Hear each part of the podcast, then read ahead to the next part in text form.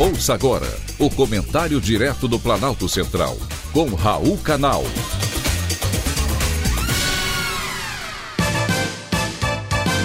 Queridos ouvintes e atentos escutantes, assunto de hoje: laranjômetro nas eleições.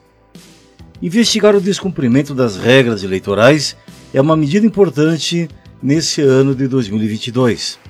O que estamos vendo é o anunciado de uma guerra sem precedentes de todos os lados. Ficar atento é um exercício obrigatório de cada um de nós, e o Ministério Público atribuiu ao Legislativo o poder de fiscalizar as próximas eleições para impedir o uso de mulheres laranjas.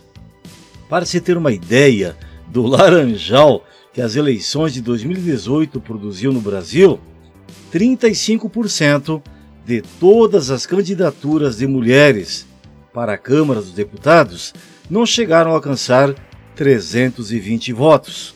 Ou seja, foram candidatas que, ao que tudo indica, sequer fizeram campanha, o que sugere que foram usadas apenas para cumprir formalmente a lei das cotas.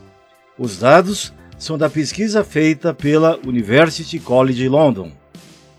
Os partidos não querem apenas burlar a lei de cotas femininas, mas também a decisão do Tribunal Superior Eleitoral de exigir que os partidos destinem pelo menos 30% dos recursos do fundo de campanha para mulheres candidatas. Em vez de cumprir o espírito da lei, que é aumentar o número de mulheres no poder legislativo, os partidos passaram a usar cada vez mais laranjas para burlar a regra. Agora, porém, o Ministério Público quer usar o laranjômetro criado por parlamentares para fiscalizar as eleições. Trata-se de uma ferramenta de inteligência artificial que cruza dados para identificar, antes das votações, indícios de uso de mulheres lançadas candidatas apenas para o cumprimento de cota obrigatória de gênero. Em 2020, o Laranjômetro identificou ao menos 5 mil possíveis candidatas laranjas.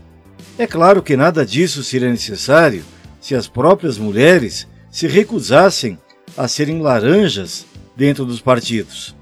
Acontece que esse parlamento, que foi indicado para fiscalizar o uso de mulheres laranjas nas eleições, é o mesmo que no início do ano aprovou anistia para os partidos pelo descumprimento da cota para mulheres.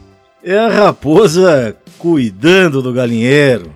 Foi um privilégio ter conversado com você.